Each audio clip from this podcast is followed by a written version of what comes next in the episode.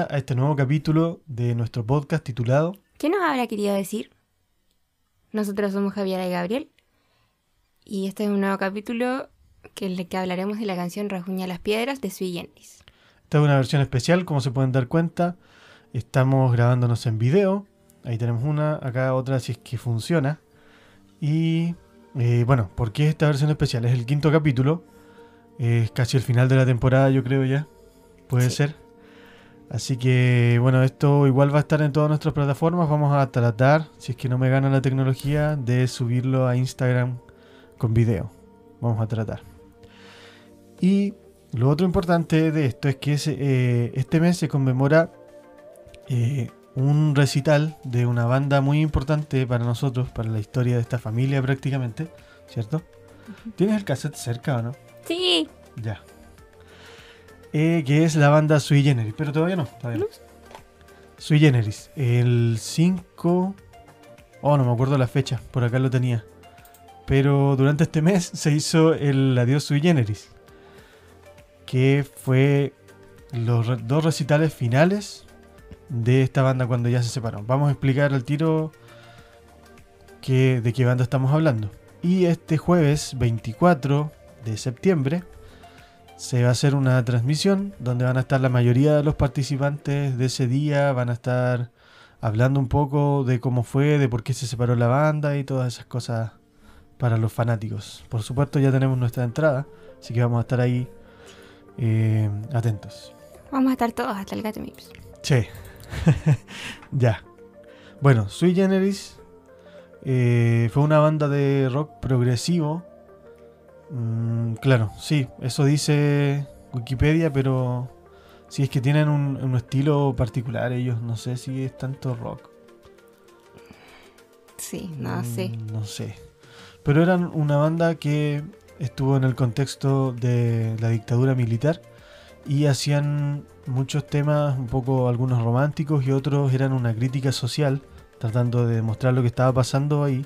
Pero había mucha censura, entonces eh, era una poesía bastante rebuscada para decir cosas bastante fuertes y para que la gente se sintiera identificado, pero tenía que leer mucho entre líneas, porque estaba estaba bastante rebuscado el mensaje. Sí, se tenían interpretaciones literales que podían ser muy sencillas o uno podía pensar que era una canción de amor cuando en realidad era una canción de la tortura o cosas así. Sí. Y bueno, esta banda, su periodo de actividad fue en 1969 hasta 1973 y después hubo una reunión.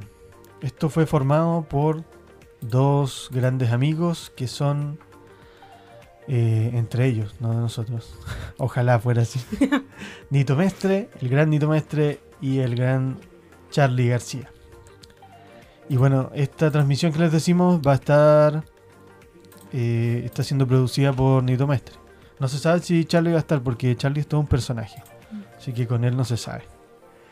Bueno, la canción de la que vamos a tratar hoy día, que ustedes ya tienen que haberla escuchado, esta vez en formato video, fue la mejor toma que logré sacar.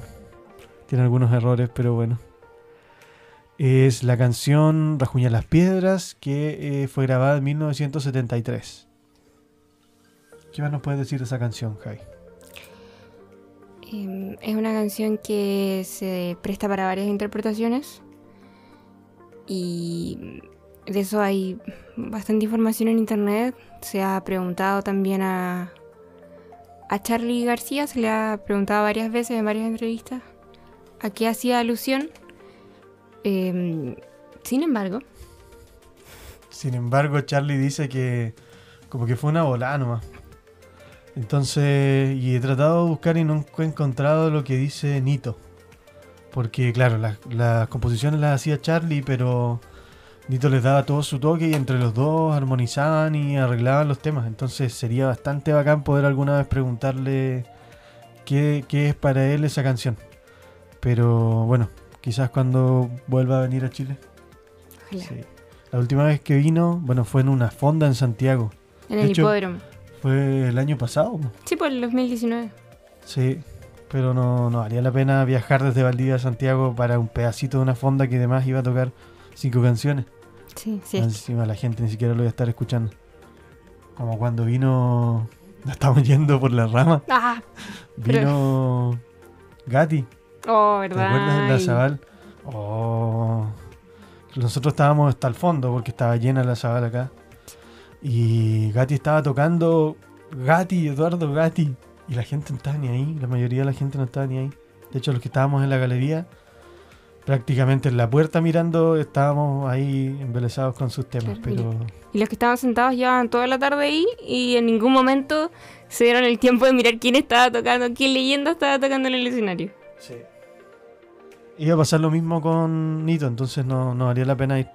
Pero ojalá que alguna vez vuelva a hacer una gira al sur como le hicieron el 2012. Parece que los dos, eh, Gatti con Nito, hicieron una gira Ah. por Chile. ¿Qué dije?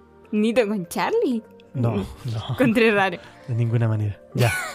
Vamos al tema entonces. Esta vez vamos a dar la apreciación de nosotros, mezclada con algunas leyendas urbanas bastante macabras que salieron de esto. Y eso...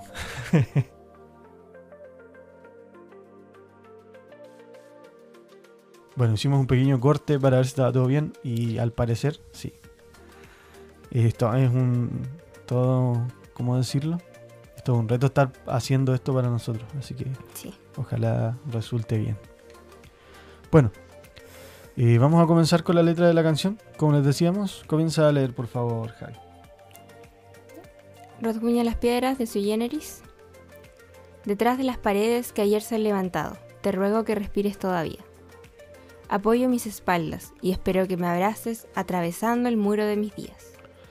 Y aquí aparece la primera historia macabra. Que, bueno, detrás de las paredes, ¿cierto? Que ayer está levantado. Eh, lo sentían, la gente que decía esto lo sentía como una metáfora de, de una persona que estaba viva antes, ¿cierto? El- los cimientos lo habían, el- la tierra lo había sostenido durante toda su vida y ahora estaba detrás, o sea, estaba bajo la tierra. Es algo medio rebuscado, sí. Un poco. Pero bueno, te ruego que respires todavía. Quiere que la gente que está, o sea, que la persona que está ahí abajo siga respirando. Esto yo lo conté en una clase. No sé si habrá sido bueno o no, pero les hablé de esta En canción. una clase de niños de 12 años. No, 14. ¿Séptimo? 12, 13 12. cumplen. Ya, Cumplen pero- 13. No, ya, pero, pero sí, igual, hay sí, que madurar temprano. Tiene que haber estado bien. Es bueno los golpes de la vida. Así que, bueno, te ruego que respires todavía. Apoyo mis espaldas. Él se está tratando de... Ahora le dicen eh, ese un término que cuando lo que están diciendo ellos tiene asidero, tiene espalda. Ah, claro, tiene respaldo, o tiene sea, respaldo, tiene no fundamento. qué ahora le dicen espalda. Sí, yo lo veo bien raro. Sí, es bien raro. No me gusta, pero No, a mí tampoco. Pero bueno, y espero que me abraces atravesando el muro de mis días. Eh, o sea, él se suponía que tenía una novia que había muerto. ¿Lo cuenta, no es cierto? Sí. Una novia que había muerto. Tuvo un sueño una noche en que la novia venía días después de la muerte y había pasado, no, no me acuerdo cuánto había pasado, pero decía que le decía que estaba viva. Así que Charlie, eh, bueno, con toda su locura, se supone que esa misma noche despertó y se fue al cementerio y armó tremendo quilombo, como dicen, hasta que eh, abrieron el ataúd. po. Abrieron el ataúd y se dieron cuenta que el cuerpo no estaba en la posición que lo habían dejado y había sido rajuñado y había restos de las uñas de ella en la... Esto no, no lo conté tan explícito, pero loco. dije por así, por así decirlo, restos de las uñas en, en esta parte del vidrio. Es bien rara la historia. Porque no es tan sencillo llegar, o sea, por, no, a lo mejor si era Charlie García, sí. Claro, pero es que no sé si.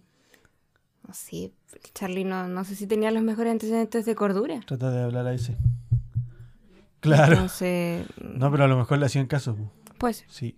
Bueno, para los que no saben mucho de la historia de Charlie, Charlie, una de las cosas y la, por las que se hizo viral, bien conocida acá en Chile, por lo menos, que se tiró de un séptimo, octavo piso a una piscina. Pero fue la, la vez que se grabó, porque él siempre lo hacía. y era algo que sabía hacer. Mm. Pero bueno, la gente pensó que era un suicidio, no sé, fue matado. Entonces, sí, es posible, era posible que Charlie hubiese hecho eso. Bueno, en ese tiempo, eh, todo esto eran historias que se contaban entre la gente nomás, po.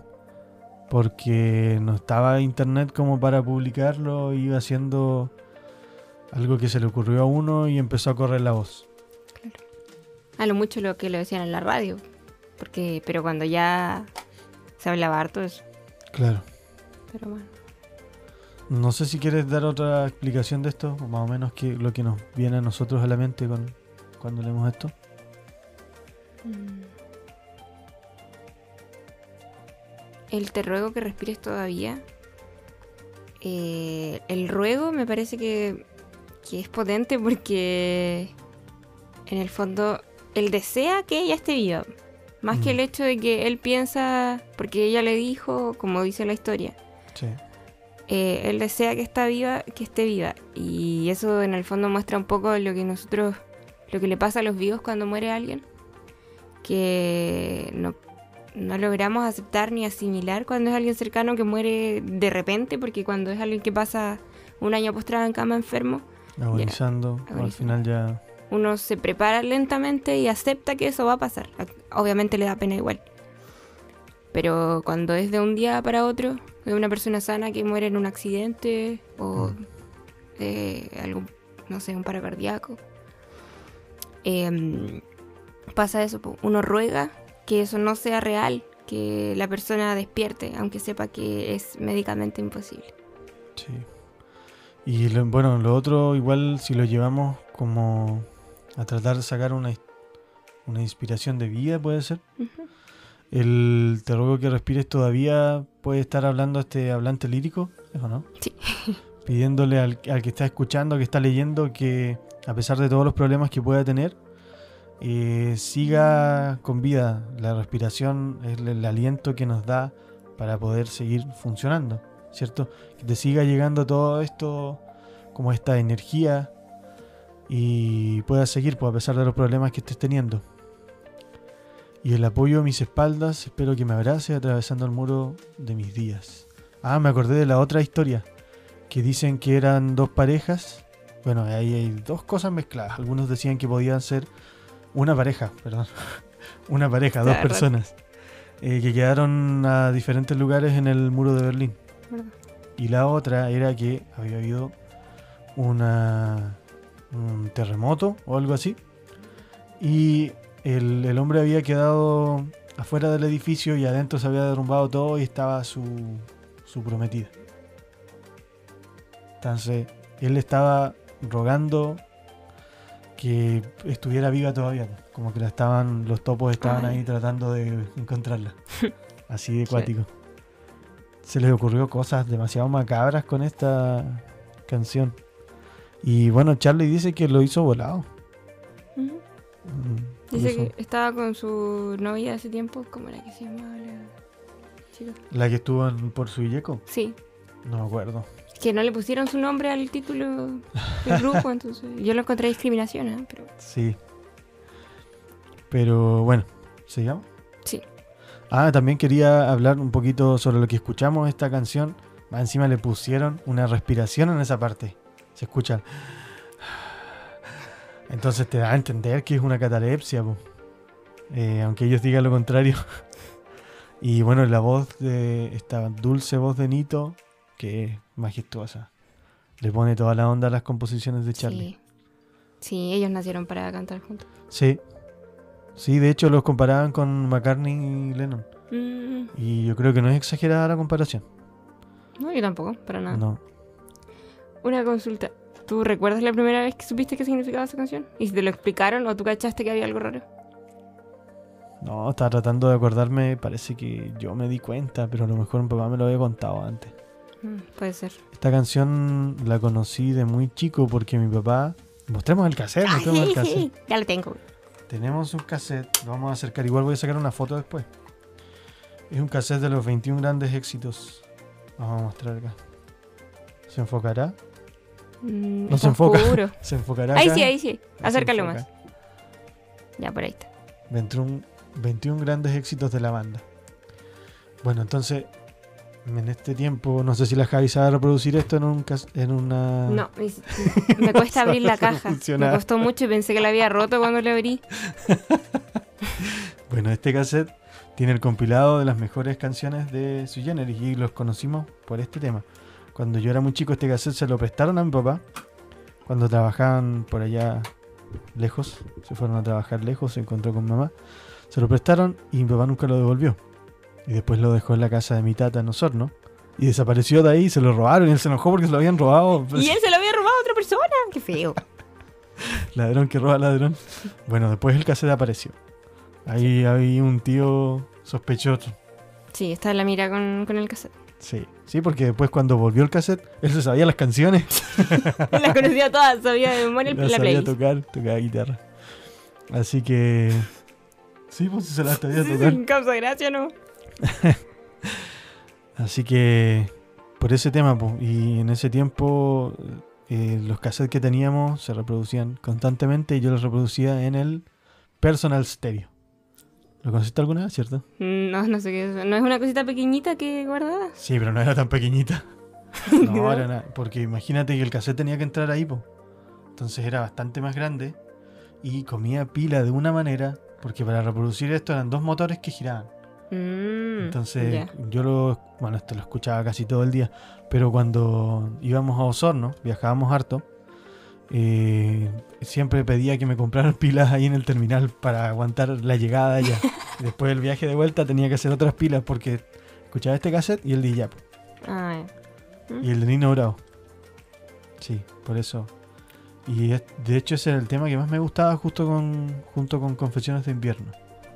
Después cuando ya nos bajamos la discografía, nos dimos cuenta que no sabíamos qué álbum era el que estaba aquí, po, porque habían temas de diferentes álbumes. sí. ¿Te acuerdas? Sí, sí, nosotros pensábamos que era Confesiones de Invierno porque estaba la canción.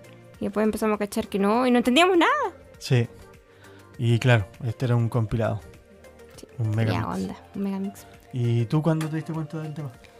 Eh, mm, ustedes me dijeron, creo. O sea, yo lo encontraba raro, pero porque esas respiraciones se me hacían raras. Pero claro, cuando tenía tres años, cuatro. Pero después, eh, creo que ustedes dos estaban cantando la canción y lo Ya. hacían fuerte la respiración, pues. Puede ser yo. sí. Y yo estaba eh, aquí mirando y pregunté por qué, qué pasaba, qué era eso, por qué respiraban. Y, y el papá me dijo, no, lo que pasa es que es una catalepsia. Y yo, ya, yo había escuchado la palabra antes porque poco tiempo antes, tenía cuatro, cinco años a lo mucho, Ya. cuatro diría yo. Había visto, había escuchado en la radio, que en ese tiempo todavía había un equipo con radio. Había escuchado una noticia eh, de, nos, era en Oncol creo, o en Angol, no me acuerdo. Ah, ya. Pero siempre cuento esta historia, creo, Tan porque a mí me impactó mucho. Ya. Creo que era en Angol. Pero se parece el nombre, Angol, Angol. Sí. Eh, un- en un funeral, eh, me acuerdo que el, el de la radio contaba que un caballero estaba, había muerto. Y se- de repente se sentó en el ataúd y quedó mirando a la gente. Y nadie sabía qué hacer. Y a punto de pegarle para que volviera a estar ahí porque tenía que estar muerto. No, después lo sacaron y estaba vivo, po. Y eso no había sido hace mucho, había sido una noticia reciente. Y yo no podía creer cómo, porque ahí me, me traumó el hecho de que a mí me iba a pasar eso. De que, y yo no quería como que, sentía que cualquiera que se muriera, en realidad iba a estar vivo, Podía despertar. Podía despertar. Y Claro. no quería que lo entierren. Se supone que Pero por eso se lo hicieron los funerales. O sea, los funerales. Los velorios. Los velorios. Esperar tres días por si se levantaba el muerto. Pero antes, en el inicio de los velorios en, en Europa, Mm. esperaban, no sé si entre seis o nueve días por si se levantaba el muerto. Pero después lo fueron olor. acortando por el olor. Te encargo el olor. Sí.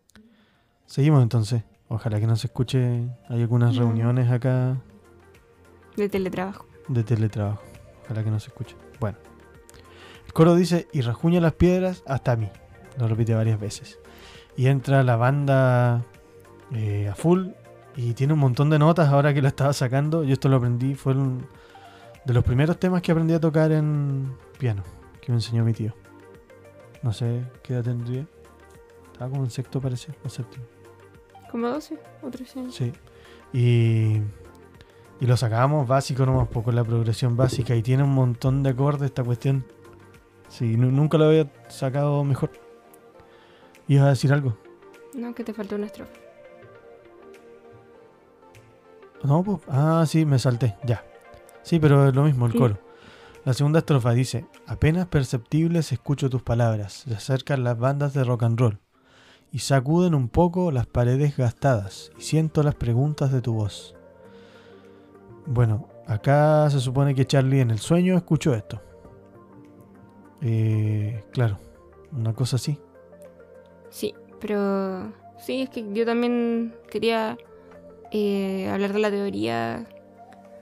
Otra que existe es que esto fue escrito en realidad sobre lo que pasaba durante la dictadura militar. Mm, Eh, bueno, yo leí, lo leí, pero me no, no, no sé, me costó entenderlo, pero es algo así como lo que pasaba, porque claro, no lo viví, no estoy muy familiarizada con eso. Que había en Argentina, porque acá como que se habla de lo Mm. que hay en Chile, ¿no? O sea, de lo que pasó en Chile durante la dictadura. Eh, es como lo que pasó en, en la Alemania nazi, Ya. como en los campos de concentración. Yo lo, lo junté con eso, pero no es lo mismo. La cosa es que a los, por así decirlo, a los que estaban en contra de la dictadura, o los judíos, los ponían en un lugar donde eh, los juntaban a todos y creo que los quemaban. O estoy loca. ¿En, en Argentina? En Argentina. Ah, no sé. No sé. Bueno, la cosa es que los juntaban a todos en un lugar. Y desde otro, otra parte, como desde el muro, los escuchaban los, los otros gritar de dolor. O los torturaban. Algo les Los hacían. Era una sala de tortura, tortura, ya, sí. no, sin, sin quemar. Pero era una sala de tortura. Entonces escuchaban eso. Y por eso dice apenas perceptibles, tú escucho tus palabras. Los gritos de dolor de los que estaban al lado. Y se, se acercan las bandas de rock and roll. Porque mm, en ese tiempo se refugiaban supuestamente en la música. O sea, no supuestamente, en la música. Y en este caso, ellos eh, se autodenominaban como rock and rollers. Imagino. Sí, po, ellos eran, pero más que nada por el sexo, drogas y rock and roll. Claro. Exacto. Más que el estilo de Elvis, que era el rock and roll en sí. Claro, era por el estilo de vida. Entonces, en el fondo sería que ellos se acercaban. O sea, ellos sentían eso, que la vibra que tenían de sexo, drogas y rock and roll. Claro, sí. Y sacuden un poco las paredes gastadas y siento las preguntas de tu voz. Y viene el coro de nuevo.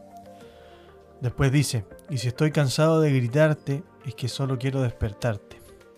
Y esta parte lo dicen con tan grande emoción que te llega a erizar los pelos de la piel. Sí, lo, lo dicen como que de verdad lo sintieran y con desesperación. Sí, yo lo sentía acuático cuando lo escuchaba desde chico esta parte porque decía, ¿por qué tendrías que estarle gritando a alguien?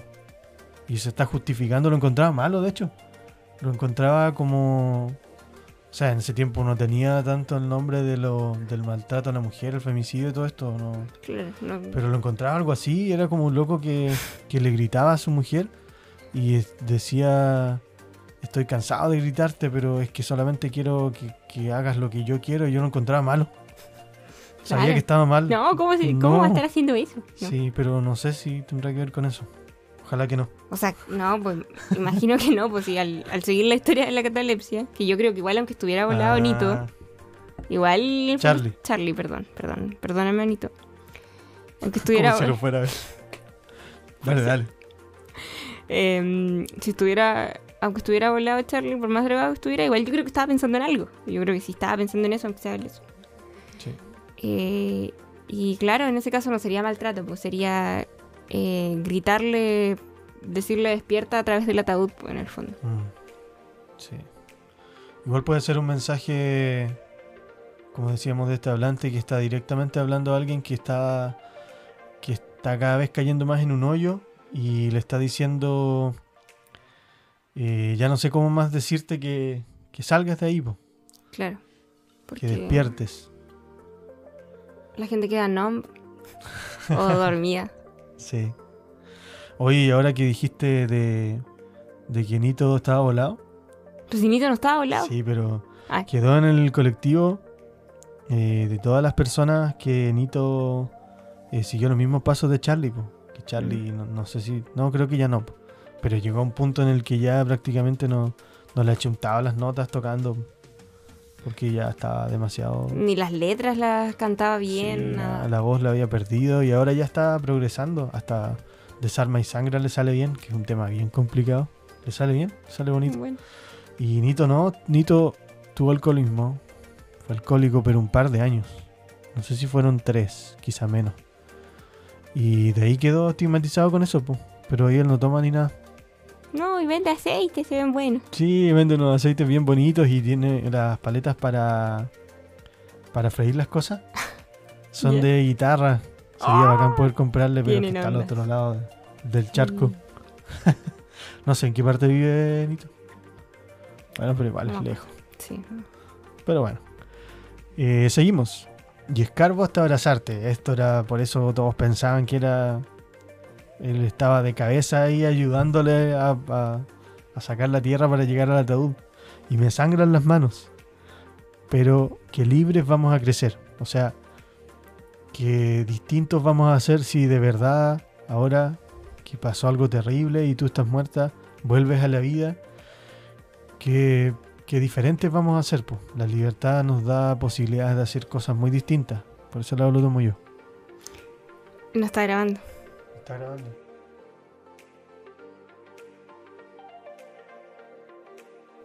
Bueno, um, van a ver un cambio de ángulo. Porque no estaba grabando el otro teléfono, así que...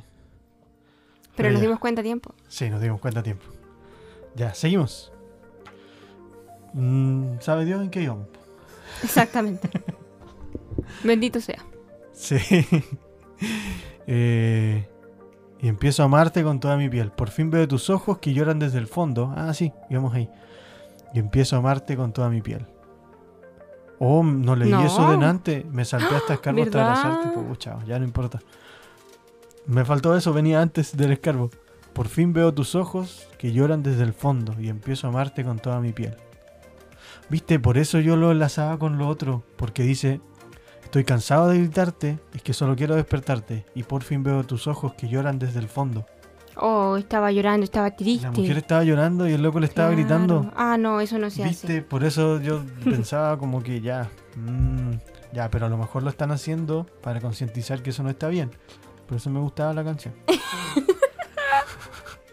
Ya. Pero no sé. Pero no, pues no creo. No, no no creo. creo. que haya sido eso.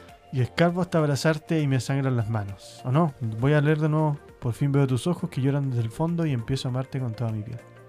¿Qué más le podemos dar? Estaba pensando en la teoría, o sea, en la interpretación de que es una persona que en el fondo se estaba hundiendo en un mar de cosas malas o cosas no sanas para un ser humano para nadie. Eh, podría ser que esta persona al fin está saliendo de ese hoyo, de ese, mm, como se llame, de drogadicción o lo que sea Claro. de ese fondo y por fin veo tu verdadero yo, veo tus ojos, porque se dice que los ojos son la ventana del alma. Entonces, eh, por fin veo, te veo a ti de verdad saliendo de ahí, que lloran desde el fondo, porque cuando, creo yo al menos, que cuando una persona en realidad está en un hoyo, claramente no es feliz y no quiere estar ahí. Mm. Entonces igual su alma llora. Eh, a pesar de que actúe como si no le importara o como si estuviera bien, no, no me pesquen, no, estoy bien. No, su alma igual llora. Porque sabe que ese no es su lugar, en el fondo de su corazón. Y empiezo a amarte con toda mi piel. Ah, Ahí está un poco loco igual, porque debería amarlo sin importar nada. Claro. Pero amarte con toda mi piel Sí. Claro, igual podría ser el hecho de que. Eh, porque cuando vuelve esa verdadera persona de la que te enamoraste alguna vez, Mm. vuelves a amarlo por completo. Y cuando se va, unos. Pucha, cuando esa persona cambia, uno sin querer deja de amarlo. Sí, po. Porque ya no es lo mismo. ¿no? sí. Sí, es que el amor es tan complicado. Sí, no. Pero bueno, es un mal necesario. o sea, yo creo que no vale la pena. Ya. Bueno, y eso sería toda la letra de la canción. La, la dijimos bastante cortada. Me equivoqué al leer algunas cosas. Pero bueno, Pero puedes bajar un poco. sí, sí. Eh, Y que libres vamos a crecer. ¿Algo Sí, que pues, sí, decir ya lo eso? dije, po. Es que lo dije antes, po. Sí, po, dije que pero la libertad nos produce. No me estabas escuchando, así no se puede. que la libertad nos produce, no- nos da la posibilidad de hacer cosas nuevas. Ah, ¿Te ya. acuerdas? Sí, sí. No, no- no me estaba escuchando. ya no importa. Estaba distraído. ¿Pero dónde ya? Sí. Sí. Te distrajiste. Me distrají. Como el sargento. Como el sargento. O el soldado era. Mi cabo, mi cabo. Sí. Me no distrají sé. mi sargento. Ya. Bueno, ¿qué más podemos decir de esto? Eh, más que nada, la idea aquí era hacer un capítulo diferente y contar algunas cosas. Siento que un capítulo especial porque para nosotros igual es especial sui generis. Y Sí. sí, entonces, a pesar de que ya hemos hecho, por ejemplo, ya hemos contado que para nosotros es muy especial La Oreja o mm, Queen, creo que sui generis se nos hace más cercano igual. Sí. Además que donde son Argentina, de, de Argentina, y nosotros acá de Chile, mm, no es tan lejana como una banda inglesa como Queen. Mm. Entonces lo sentimos un poco más, más propio. Estuvo la posibilidad de haberlos visto en vivo, pero la perdimos. O sea, Anito por lo menos. El año Que, pasado. claro, sí, po. Sí. que Anito es el más querido por nosotros. Sí. por la voz. Bueno, eh, igual los dos, eh, pucha, pudieron haber seguido haciendo grandes cosas, pero ahí en, en ese, en esa transmisión nos van a explicar por qué no, no siguieron juntos. Pero igual se saben, yo he escuchado algo que no sé si será tan así, que decía que que era porque sentían que ya no podían dar más en el contexto en el que estaban, porque tocaban con piano y guitarra y no se escuchaba, la amplificación era mala, entonces estaban cansados de estar cada vez haciendo lo mismo por los pueblos y la gente gritaba tan fuerte sus temas, porque eran muy famosos. Y mm, no, al final sentían que no estaban dando mucho. Y ellos no tenían, no sé si no era bueno su retorno, que la cosa es que ellos no se escuchaban a ellos mismos. Sí, Entonces, no, mejor no. era cosa de esperar un par de años, sí. po. Y ahora tenemos una amplificación excelente. Así que bueno, Claro. pero bueno. Eh, estaba, estaba buscando algo ahora, porque quiero hacer una recomendación. Sí. Sí, La otra adelante. vez yo no hice recomendación. Porque no me habían gustado las que hice, así que las tuve que cortar Ah, verdad. en el capítulo 3. Sí. Así que quiero recomendar un disco de mi gran amigo Miguel Parra. Es- no sé si está en Spotify, parece que sí, lo estaba tratando de buscar, pero no lo logré. Pero está en su canal de YouTube, se llama Imaginaría, ¿cierto? Sí, Sí. sí, imaginaría. que salió el 2020. Fue un trabajo autogestionado que lo grabaron con la Caro. Ella lo mezcló y masterizó y lo grabó también. Y ayudaron algunas otras personas ahí. Y está muy bonito. Es un disco de ocho temas. Eh, yo lo escuché completo. Ya lo he escuchado dos veces completo. Y te transporta a muchas partes, transmite muchas cosas.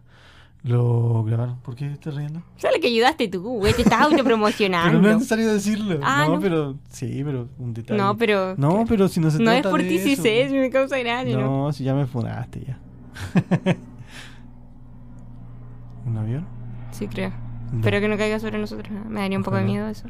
Bueno, y transporta a muchas partes y grabaron, claro, guitarra, voz y colocaron sonidos de la naturaleza y está la mente de Miguel es una un conjunto de, no sé, una máquina de crear muy Mm. bacán. Así que está muy bueno, totalmente recomendado, lo pueden encontrar en YouTube. Estoy seguro, Spotify parece que sí, parece que lo iba a subir, pero creo que todavía no. Así que ahí está. No sé si quieres decir algo más. Ya que Gabriel hizo una recomendación, yo también quería recomendar que escuchen a Sui Generis, que acá en Chile, o sea, igual es conocido, pero no por la gente joven quizás. Mm. Porque los amigos que tengo yo, por lo menos quizás tus amigos sí, po. Tienes- Algunos, sí, Algunos. algunos. Pero a mis amigos nadie conoce a Sui Generis. A lo mucho Charlie lo cachan de nombre. Pero Por las tonteras que hacía. por las tonterías que hace. Pero no por su música. En cambio, sí. yo creo que hay muchas canciones, la mayoría, que vale la pena escuchar y sentir de verdad sentirlas, más que escucharlas solo porque sí, como las canciones de reggaetón de hoy en día. Sin tirarle mala onda a nadie. y eso, ¿Terminamos? Entonces le agradecemos a Marco y a la Laney que sabemos que llegaron hasta esta parte. sí, muchas gracias a los dos. Aunque No había, que escuchado no. que Marco estaba un poco flojo. ¿ah? Sí, parece. Mm, Pero Espero no que esté aquí. No, pero sí, yo creo que igual estar. Así que nos vemos en los próximos capítulos. Sí. Que no creo que sean así. No, no. No, creo. porque igual es un cacho. Pero bueno. ya, adiós. Chao, muchas gracias.